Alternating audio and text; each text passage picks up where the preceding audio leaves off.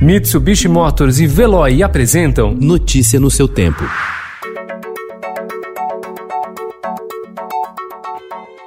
Olá, seja bem-vindo. Hoje é segunda-feira, 20 de julho de 2020. Eu sou Gustavo Toledo, ao meu lado, Alessandra Romano. E estes são os principais destaques do jornal Estado de São Paulo. Trabalhador enfrenta espera por vaga como entregador de aplicativo. Com desemprego alto na epidemia, serviço tem pico na busca de alternativa por renda.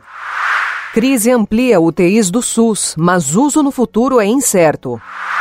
Temor por Moro leva Centrão a apoiar Bolsonaro. Jair Bolsonaro reaparece para apoiadores, tira a máscara, exibe cloroquina e diz: quer trocar? Troque na urna. Neste ano, a realidade é pior que em 2019. Para Marina Silva, não adianta o vice Hamilton Mourão tentar convencer investidores do compromisso do Brasil com a preservação da Amazônia se Bolsonaro mantiver sua agenda de insanidades na área ambiental.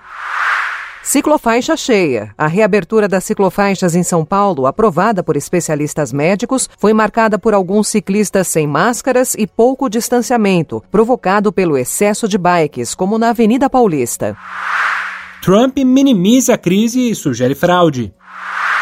Plantio de 40 mil árvores. Gisele Bündchen festeja 40 anos com gesto ecológico.